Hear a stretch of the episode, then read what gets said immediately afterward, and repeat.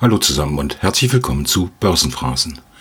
Heute ist Sonntag, der 6. März 2022 und der übliche Disclaimer, dieser Podcast gibt immer meine private Meinung wieder und ist zu keinem Zeitpunkt als Anlageempfehlung zu verstehen.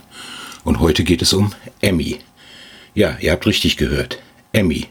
Für die, die die Gesellschaft nicht kennen, hier genüsslich die eigene Unternehmensbeschreibung.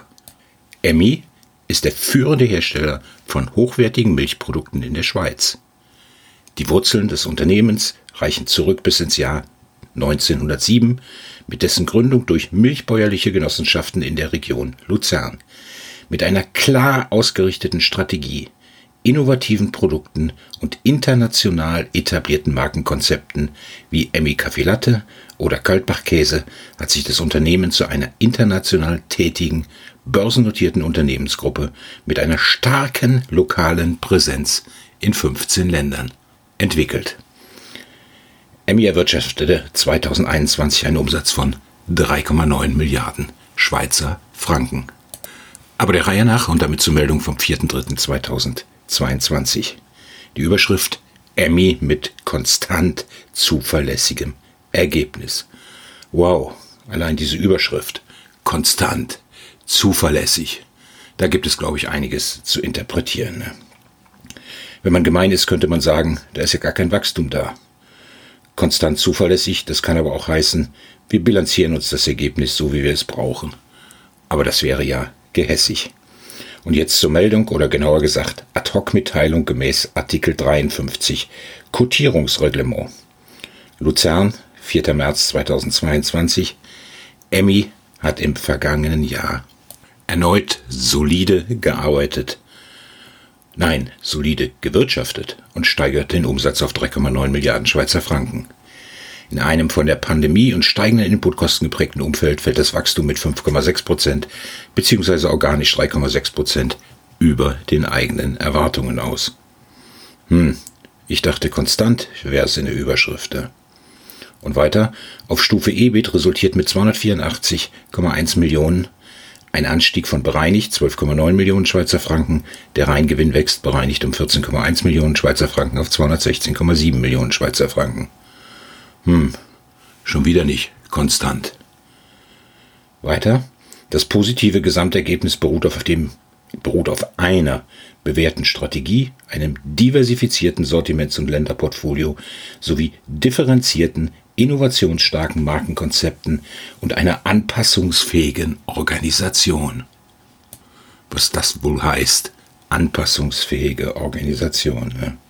Und weiter, um ihr Geschäft langfristig erfolgreich weiterzuentwickeln, schärft Emmy zudem auf ihren Stärken aufbauend die Strategie und definiert mit einem Purpose noch klarer, wofür Emmy heute und in Zukunft steht. Für beste Milchmomente. Mann, das ist doch mal ein Konsumentenversprechen. Ne?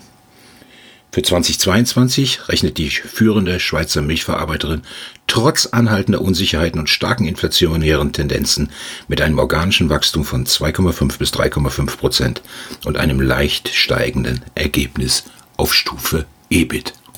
Und das war die sogenannte Guidance. Konstant zuverlässig? Fragezeichen. Hm, ich weiß es nicht. Und noch ein wunderschönes Zitat von Urs Riedner, dem CEO der Emmy-Gruppe zum Jahresergebnis.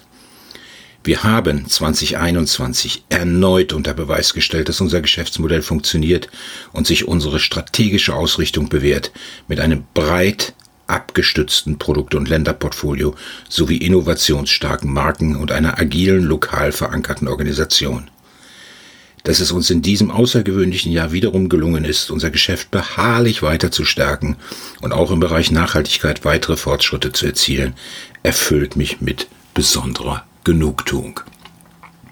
Das sind doch mal klare Worte eines CEO, oder? Fragezeichen. Schön zu lesen dann auch die weiteren Ausführungen.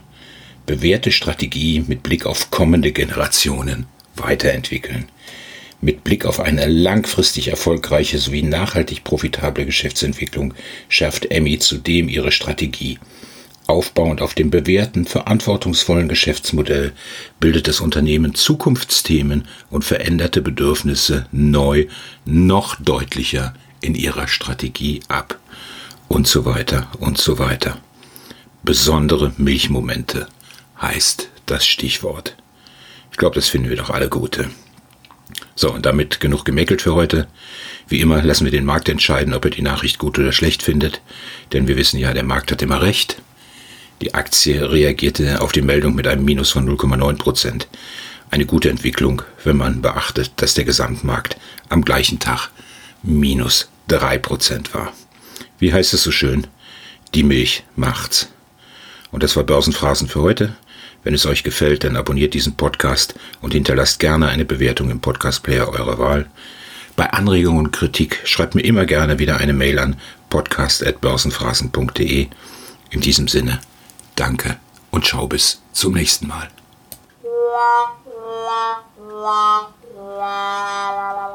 Schön, dass ihr dabei wart.